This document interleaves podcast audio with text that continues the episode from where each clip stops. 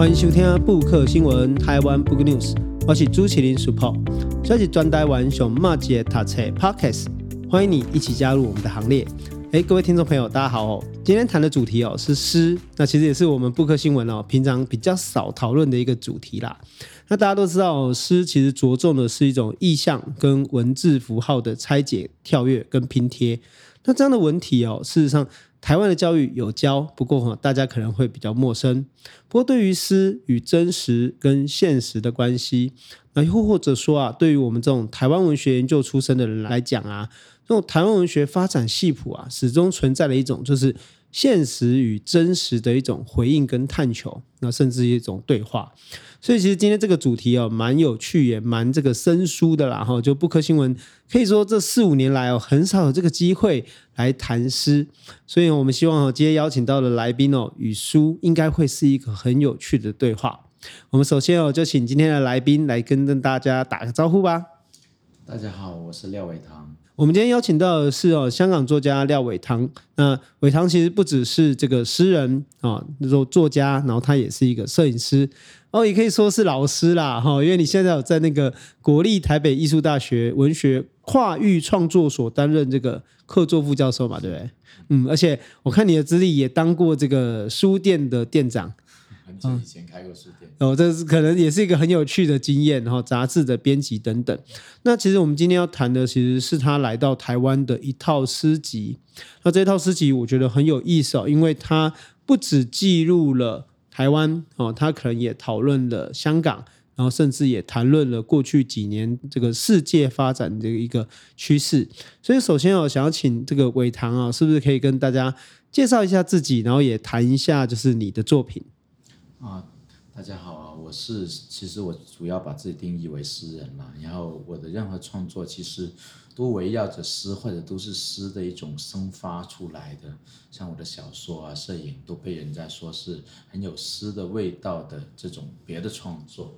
然后今年呢，出版这本节后书，其实是我从二零一八年来台湾就开始酝酿写的，并且集中是在前两年呢，我拿到了这个国议会的资助，把其中台湾那一部分完成了。那呃很有意思，就是说一开始我想写的是叫托孤之地，是那个托，就把自己的。孤独的自己交托给这个岛屿的意思，但最后临出版的时候，我就把它改了一下，改成了拓孤之地，就拓展孤独。我就觉得孤独，我的孤独，或者说所有的孤独的人吧，在台湾好像得到一个安身的地方，能够去拓展你自己的孤独。然后再加上了里边这个关于呃疫情的这个凶年巡礼。和关于香港还有其他抗争的民族哦，这个母语词典这两本一起合成这本节后书，但其实节后的意思，当然呃具体我们都会觉得是疫情这个事情，但是实际上这几年世界面临的劫难也不止这一个，然后再推到我那个写台湾的历史的书里边很重点的部分，当然就是我们的白色恐怖时期。啊，台湾也也可以说是一个劫后余生的国家哈，所以呢，我就想把这些。能够引起共鸣的命运，都放在这一套书里边。其实伟堂刚才分享的哈，就是说他的作品其实，嗯，也很有趣的地方，就是在时间上是从二零一八年到二零二二年，嗯，也可以说是算你移居到台湾以后的这个生涯的创作跟记录吧。对，基本上呃没有是来台湾之前写的诗。而且我觉得里面有一个地方，就是我们刚才有提到嘛，就是在空间上，包括台湾，然后香港，然后跟世界。不过，其实这个作品的时空轴线是更长的。对哦，因为我看这个第一本这个《拓孤之地》，对我来说，呃，就是一个很好的对话，因为你几乎是把从一九二二年嘛，然后到二零二二年这一百年当中的台湾故事做一个中心来向外辐射跟发展。对，刚刚好就是我读奈何的时候。有所发现，就是感觉上哦，以前人家都会说赖活的小说啊，或者他的旧体诗啊等等。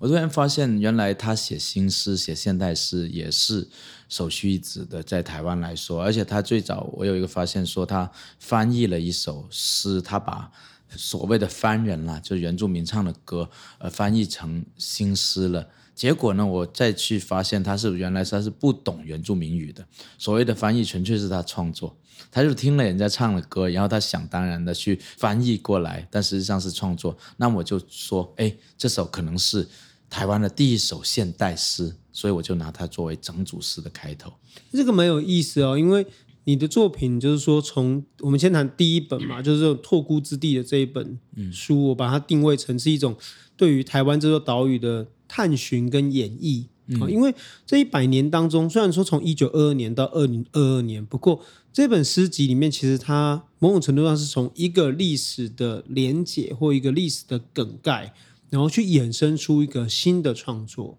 那这样的一个发想跟开始是怎么样子？是因为从赖何的那样的一个创作，让你也产生了这样的一个技法的练习吗？像我们谈赖何也呃很多不会谈到他这一段，我刚才说那一段哦。但是呢，我整组诗都是这样，从正史以外去找那个野史啦，或者说口述史，或者说被丢掉、丢失了的历史，在里边去找那一条线。因为我毕竟我不是历史学家。我也没有必要，也没有这个能力去写这个台湾当代史。我只是去找历史里边可能被遗忘的或者被忽略了的部分，也就是我整个诗的主题。这些孤独的人，这些在台湾的历史上孤独的人，有的人甚至离开了台湾，客死异乡也有，有的是从异乡来到台湾，然后死在这个岛上。就是这样的人，我觉得要用不同于正史的讲述方式，才能够让我们能够贴近，觉得这是我的一个朋友，或者说我身边的邻居，我也很亲近的一个人的故事。那其实对于我们这种就是长期对于台湾文学或台湾历史很有兴趣的人来说，呃，我觉得伟唐的这一个创作对我是很有创造力的。就是说，在阅读的过程中得到的那个我们讲的墨异化或新鲜感，其实是更强的。因为我会一直发现，呃，你看到的更多可能是有的是我过去知道的故事，可得到了新的感受，或甚至是哎，原来我不知道的故事还有还有这么多，然后你看到了，然后你可能不管是实际上经历过那个地方。或者是阅读到这个故事，然后所产生出的一个新的意象跟解释，我觉得对于未来想要理解台湾或想要认识台湾的人来说，我觉得这是一个好的新的途径。嗯，也许提供一个。局外人也好，或者说流放者也好的这个视觉吧，就是，而且我从一八年来到台湾之后，我就有下意识的去补课了，就是把台湾文学，虽然我在香港的时候已经读很多台湾文学了，但来到之后是系统的。等于从一百年前这么一路读过来，尤其读很多就是呃，比如说用日语写作的台湾作家的的作品，就是或者更本土的台湾作家的作品，因为以前在香港可能接触的都是一些比较大家嘛，白先勇啊等等这些作品，但是好多本土的是我来到台湾才接触的。对，所以其实这里就很想要把我这个书柜的里面一些那种比较少见的台湾文学作家的作品来介绍给伟棠。那其实这里也跟大家就是分享他的作品，因为其实我在阅读的过程中，当然可能认识我比较深的就知道说，其实我个人对于可能小说啊，或者是呃论述型的文章，可能琢磨比较多。那不过我在阅读的过程，还是有几首作品是我自己非常喜欢的，就如同呃可以跟大家分享，就是《拓孤之地》四十七页里面哦，那有一篇。有一首诗在讲那个一九四五年神风在花莲哦，一九四五神风在花莲。那我就觉得里面有一首一句诗哦，是我觉得很有很有感觉的，然后也可以跟大家分享的。要不伟棠要要不要帮我们念一下？嗯，啊，你说那一句还是这那一句就可以了。啊、嗯，对，呃，你肩头上的落英以锈铁铸成，每一片都重如离家的脚印。我就很喜欢这一句诗，对，因为我觉得你在里面用了其实是双重的一个技法啦。哦，对，像这首诗跟这一整本的其他诗都不太一样，就是这一首诗是我真的是在现场写的，就是我去的那个这个松原别馆嘛，花莲的松原别馆的时候，我才知道它还有一个那个小隧道，走进去是有在祭祀那个神风敢死队的这个台籍的死亡者的。然后那一刹那非常震撼，当然觉得非常悲凉，就是为一场其实跟自己可能本来无关的战争这样去赴死的年轻的生命。但我又想把这种复杂性写出来，就是说啊，命运，人的命运怎样跟所谓的天命交织之下，人的命运被无情的践踏，致使我们给它附加很多美的意义都好，那都取代不了它本身那种虚无。是，所以你看，我刚才为什么喜欢这一这一句，是因为我觉得，不管是堕下来的樱花这样的一个轻飘飘的一个感觉，但事实上它是有重量的。对，用用锈铁，用一个金属，甚至是用武器的这样的一个感受，然后去描述，去做一个比拟。可是你同时也注意到说，其实即使是每一片这样的一个落音，其实它都如同，其实脚印也是轻的。对，但是这个脚印乍看下很轻，但其实。大家都知道，离开家也是很沉重的。对，里面就把历史的沉重感，或者是对于呃生命之间的有时候这个重如泰山啊，有时候轻如鸿毛这样的一个飘渺感，我觉得把它呈现其实是非常好。对，就尝试用一个意象凝聚这么多东西吧。而且我觉得，对于我们这样的历史研究者来说，其实也会有很多感慨啊。哦，像我今年也是这个算是第一次去日本吧，那我就去。靖国神社，嗯，但是可能这可能有的人会觉得，哎，这个到底有没有争议性，或者有什么？嗯、当然，对我而言可能很简单，就是因为我们有亲人在那边，嗯，哦，就是说我们有长辈是是阵亡的，哦，哦，台籍日本兵，嗯、哦，那所以因为没有后代嘛，所以我们就有点像是，可能我在踏上那个过程中，我只有想到一件事，就也许这五十年来，这六十年来。可能只有我一个旁系的亲属去拜祭过他，对，都到那边想到过这个人这样子。嗯、那我觉得，其实对我来说，可能关键就是我们刚才提到，就是人的生命的对啊这个可贵性跟珍贵性这样子。对，而且同时我也觉得这个作品里面刚有提到，就针对台湾的那个白色恐怖的，嗯、有有特别一些着重。对，很多。另外一个作品我也很喜欢，我想请你多跟我们分享一下。嗯、其实因为我英文没有那么好哦，但是你在那个六十二页里面有一篇作品，其实是透过那个新英文法哦来讲那个柯奇化先生的故事。哦，我觉得那一首诗我也很喜欢，因为我是呃柯奇化。先生的公子的学生哦，就我上过他公子的课这样子，哦、在阅读这里面，我就觉得，哎，你里面也用了很有趣的这个手法去呈现这种语言的呃双语互相矛盾或互相这个制造出不同感觉的，可以跟我们大家分析一下这首诗吗？是，其实这首诗可以说是整本书里边我最满意的一首。哦，哦，而且 我们没有套招哦，而且很多台湾的朋友读了，台湾的诗人读了。都非常喜欢，就觉得，哎，你怎么能够把这个我们台湾人这种感受抓得这么好？而且我也是很很巧合的，因为我知道柯奇化的故事，大家都知道。然后，但我觉得这还不够，知道故事还不够，我要买一本比较早期的版本的那本新英文文化，我就买到了一本在二手书市，然后我就去看，哎，我发现每看每一条，我都感觉都好有隐喻，不只是它好像是。假借教英文来去控诉一些东西，或者说让人去反思一些东西的时候，而当时呃，二零二二年的时候嘛，我还是在想着我的香港啦。当然，香港也大家也知道，香港这几年的状况很像当年科学化所面临的台湾一样。所以我就诶去挑那里边那些我觉得别有深意的词，去重组出一个故事来暗示出啊，白色恐怖时期，呃，其实很多人不只是科技化是这样，比如说因为读唯物辩证法被抓走了，或者说被人检举。呃，被人举报被抓走了，那伟人呢可能会给你签一个名字，你就本来是徒刑，最后变成死刑啊等等，我都用这些英文来交织出来。但写到最后的时候，我特别就是我完全想不到我会写到最后这两句，就是呃，Have you even been in Hong Kong before? No, I have never been in Hong Kong。这两句的时候，我就突然被触动了，因为这两句好像是一九六几年的柯奇化写给二零二二年的我来看的。我就故意用了一种误译，我说改错练习，其实这是我加上去的，真那里没有改错练习。我就是说，哎，明明是说我没有，永远没在香港生活过，我却用用中文写，我说我曾在香港住过，这两者是相反的。但是这种相反的心情啊，是当时很多在台湾的香港人的心情哦，就是说这段历史怎么能抹得去呢？但是你又不忍心去面对，你就很矛盾。你用英文说你没有住过，但你华文你在说我住过。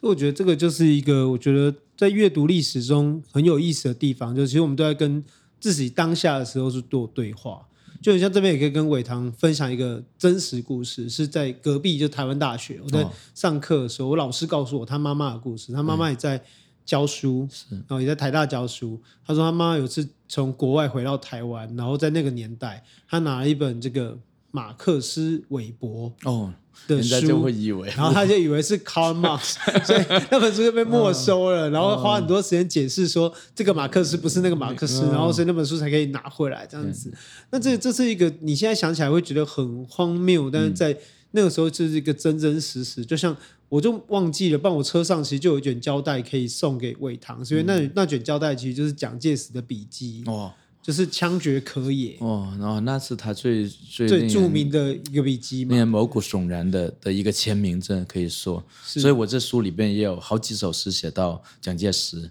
甚至蒋经国，但我都想用另一种抽离的方式去看他们。我既不是有的作家以前不是对他歌功颂德嘛，也不是把它彻底说成是啊大魔头啊那种。哎，我想从一个人的角度去看他。所以伟棠其实这个作品，当然我们知道三本诗集都是在二零一八年，就是说来到台湾之后所这个创作的一个作品。当然我们也知道这几年当中世界局势哈，乃至不管香港、台湾或或者是中国等等，都产生很大的一个变化。那在疫情期间，其实你是住在台湾嘛？嗯，你会那时候怎么去思考疫情，或者是当你距离一个有点。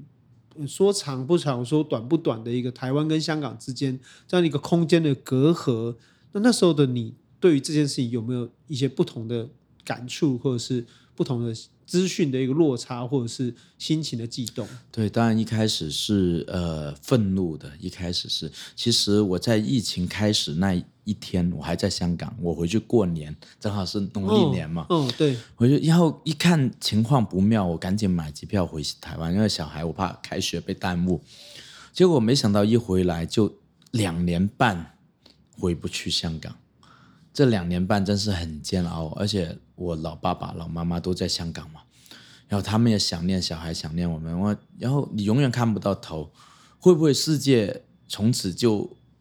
变成一种世界末日一样的感觉，嗯，嗯，就那种悲凉感是越来越深，越来越深，而虚无感越来越重。但是呢，我在那一组是，那一整本书里边呢，我是我为什么用了“巡离”这个词？巡离是一种正面的嘛？我们日本人说，就是在每个庙一个庙一个庙的这样去拜祭，那就是一种巡礼嘛。对啊，我想我在里边我去巡礼一个个受难的国度、受难的地方，那里死去的人，我要给他安魂。我想这样子。我只有通过给他们安魂，才能安抚我自己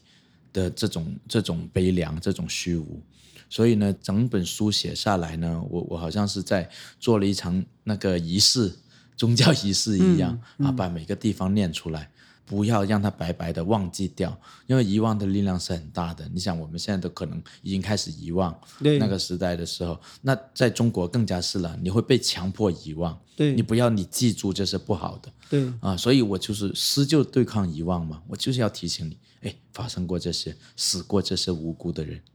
而且诗不止对抗遗忘，我觉得在后世时的年代，我觉得书写不管是诗或者是。非诗的一种创作，其实他都在抵抗的是另外一种叙事，或另外一种恶意的描述，或者是一种捏造。对，有时候我们抵抗的不只是抵抗遗忘，我们在抵抗另外一种就是别有用心的，呃，我们刚才讲的那种捏造一个新的事实、新的诠释，然后变成一种定见。对，我觉得这才是我觉得进入到后四十年代以后，我觉得最。困扰我的事情，对，就像你一开始有说到这个现实与真实这两种选择，那诗肯定是选择真实的。尤其我们看诗的时候，我们经常觉得，哇，这个诗很超现实，这个诗好像很荒诞，但实际上，它只是用这样一种迂回的手段去抵达我们呃未曾抵达或者说我们不敢抵达的真实，因为。社会上很多主流的这个媒体也好，或者传播渠道都在拿现实来堵住我们的嘴，说哦，这就是现实，你必须要接受，必须要承认。但写诗或者其他文学创作，还是想要挖掘更背面那个被人隐藏的东西，那个真实。所以你刚刚有提到，就是说透过一种巡礼，透过一种救赎，透过一种安魂，那在这样书写这个疫情当中，我们在阅读的时候，确实不可否认，这样的一个书写更贴近于我们，或者是我们揣测当时的一种心灵感受。对，那是不是也可以请你分享几个，就是说在在这部作品里面，你觉得有没有特别印象深刻，或者想要跟大家就是分享的几个片段？好啊，比如其实里边写的最多的，写到最多的一个是香港，当然，另外一个就是说武汉。像武汉，它作为整个武汉肺炎的发起的地方，我一开始写到的时候是很愤怒的慢啊，但是后来慢慢慢慢，我就好像去怜悯其中的一些东西，并且做出一些反思啊，里边也有写到那个李文亮医生啊等等，对，呃，但是到最后一次写到武汉的时候，是一首短短的诗哦，这首诗也是这本诗集里边我最喜欢的。叫建武汉大学落樱，哎，也是跟樱花有关。哦、因为武汉大学它有大量的樱花树是战后日本赔偿过来的，所以它以这个著名。然后在疫情焦灼的时候，哎，我无意的看到一张照片，是说，哎，武汉大学已经没有一个游人了，当然大家都都不让出门嘛，但樱花照样的盛开着。的那个那个场景就非常的怎么说，呃，非常的全端康成吧。是啊，是。然后我就写了一首诗，我我可以念一下给大家听吗？嗯。地狱的屋顶上落满了西钱，赏花的人还在静静的排队。捂住他嘴巴的不是口罩，绊住他的脚的也不是骨灰。寂静收割着东湖上的微布，潮水催收他的贷款。我忘了。我们曾经向春天借下巨债，地狱的屋顶上落满了西钱。就是说，我们向春天借下巨债这个想法，不只是中国啦，就是我想，呃，台湾啊，我们整个世界人都有责任。就是为什么自然要以这种方式来反噬我们？是因为我们欠自然太多了，我们欠这个这个世界太多了，世界最后来一举报复我们那种感觉。就其实这个作品当中这个系列啦，可以说不只是反映了这三年来你在台湾的生活，其实也反映了你对这个世界局势变荡下的一种影响跟启发。那当然我们都知道，就是说对于不管是台湾人和香港人来讲，其实我们都在不同的世代里面历经了不同的移动嘛，然后甚至是流亡，或者是这个我们讲就是。移居，好，那这样的一个过程中，其实也会对于创作来讲，也会是一个注意，那当然也有可能是一种阻碍。嗯、所以我觉得这个作品里面的第三本，就是关于母语词典里面，我觉得会在这个时间点思考母语或思考所谓的原来的文化，对于你自己来说，这也可能也是一种，一定是因为经过什么事情让你产生了就有这个的念头，或是有这样的启发，对。我想，首先是离散的人会更加惦念自己的母语。我们作为一个离散的族群来到台湾或者来到世界别的地方，就是香港人啊，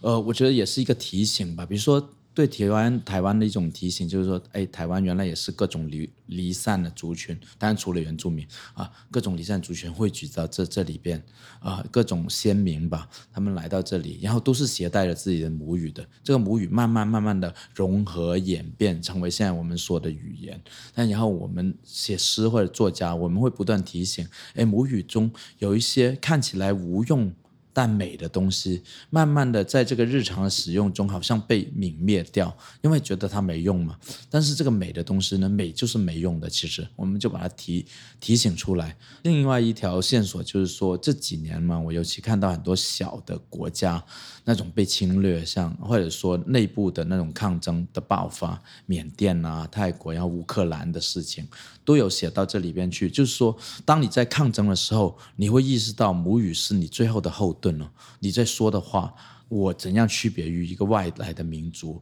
或者暴力的政权？哎，我就是在捍卫我心里边那个最珍惜的东西。还有写到最后，我还意识到，哎，母语为什么叫母语？这个“母”字是一个雌性的，我们要注重里边女性的特质。母语是柔弱的啊，母语是那个会被伤害的。啊，这些都属于女性在现在的的一种状况，所以我就把这个女性的关怀也加进去了，这种呃族群的认同里面去。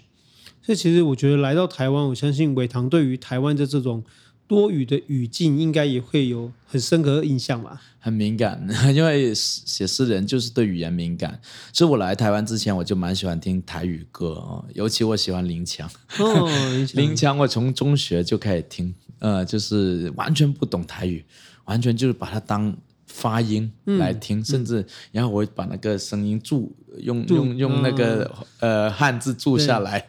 为了唱，我还会唱一两首林强，是呃，然后当然来到台湾之后，发现哇，太对味了，就是要在台湾听台语歌的感觉才对。另外，当然就是说，呃，我对那个呃诗咏啊，他们唱的客语歌也是，尤其是客语，它里边有一些非常文雅的东西，就是是属于。古典文学留下来的东西，我也特别敏感。是，就所以，其实我在这本，尤其第一本诗集里边《拓孤之地》里边，我也有刻意的用进去一点点台语，就是我喜欢的台语或者客语的因素，比如说客语的林岸啊，嗯，台语的捕蛇，嗯啊，这这些，我觉得，诶，如果它抽离了它原本的意义。它很有诗意，它就像一个、嗯、一个诗的意象一样。所以我我怎样把我感受到的台语的美或者客语的美，去链接、去嫁接这个现实的台语和客语呢？这样子，因为我觉得这也可以跟你分享，就是台语有个很有趣，就是我们常常有一种三个字的发音，嗯、哦，但很描描述一种状态，哦，那那个很有趣。比如我们讲哦妈妈，嗯，哦噜噜，就是黑。黑的意思、欸、哦，点 coco，它其实是点，哦、就只有讲印而已。哦、但你说 coco 有什么意义？不知道。但是点 coco，哦，而且说能啪啪啊，就是我们常有这种，就是不知道什么，就是一个形容词，对，然后后面两个壮声词这样。我觉得也是一个台语的一个很让人家印象深刻的事情。那也看出说，其实不管是你来到台湾，你把香港的语言和语境带来台湾，同样的台湾的语言也会。同样给予你一些回馈跟回报，反哺吧，我觉得是。嗯，呃、我自己，我我喜欢看词典。嗯，我买了台语词词典、客语词典，包括我里边写到嘛，有很多首诗，我都叫什么缅甸语词典、泰语词典。那我真的是有去看的，哦，然后我才能够抓到这些语言的有一些特质。当然，我没有说去学到，我真的会讲，但我起码会对它的一些美学意味有所感、有所感知，我才能去写它。所以其实我觉得你到了台湾之后，其实很多时候就到一个新的陌生的地方，更多的时候其实是文化资源的益注。对啊，就是而且这种冲击我是很 open 的，我是打开自己让它来冲击。因为有的人可能就是说，哦，我只惦念着我来的我来自的地方，但我觉得，哎，让它冲击我，对我的写作是一个活水吧。嗯嗯，所以其实这里面也可以回过来谈我们这一开始最早最早来谈的主题，就是说我们都知道诗跟真实、诗与现实都有关系。那在这样的一个情境之下，那台湾也慢慢就是应该说世界也慢慢走过后疫情时代的一个情境。嗯、那你会怎么来看你后续的一个书写计划，或者说在台湾未来有什么样不同的想法？嗯，我一方面其实我刚刚应该说是前两个月，我刚完成我的一本新的小说集，呃，预计今年底会出版短篇小说，也写了好多年。然后呢，里边有台湾背景，有香港背景，呃，也有就是一种虚构的背景。它因为它是一本准科幻小说。然后当然对现实有很多影射，这样的的的一本书。另外呢，我正在现在开始写的一个主诗是呃叫做香港缩影，缩影就去寻找那个隐秘的香港，因为香港好像已经被洗了一番牌了，但是不是还有一些东西藏在底下呢？然后我想再延续这个来再写一个啊、台湾的缩影，就是说我作为一个异乡人来临。到这里，我看到的那些，可能大家已经耳熟能详了，但是呢，对于我来说却别有意味的东西。所以这两这两条线，那我短篇小说写完之后，我下一步是会写长篇了。就是长篇小说，那我肯定也是会在台湾写，但怎样跟台湾现实发生关系呢？我想，呃，以前有一些台湾作家会给我一些灵感，比如说我很喜欢的林耀德，嗯啊，对他，对他对我，我是很喜欢他，但是他是个很难学的人，嗯，我在他那里学不到东西，但就是很迷他，然后我就想，哎，在他那里能得到些什么东西。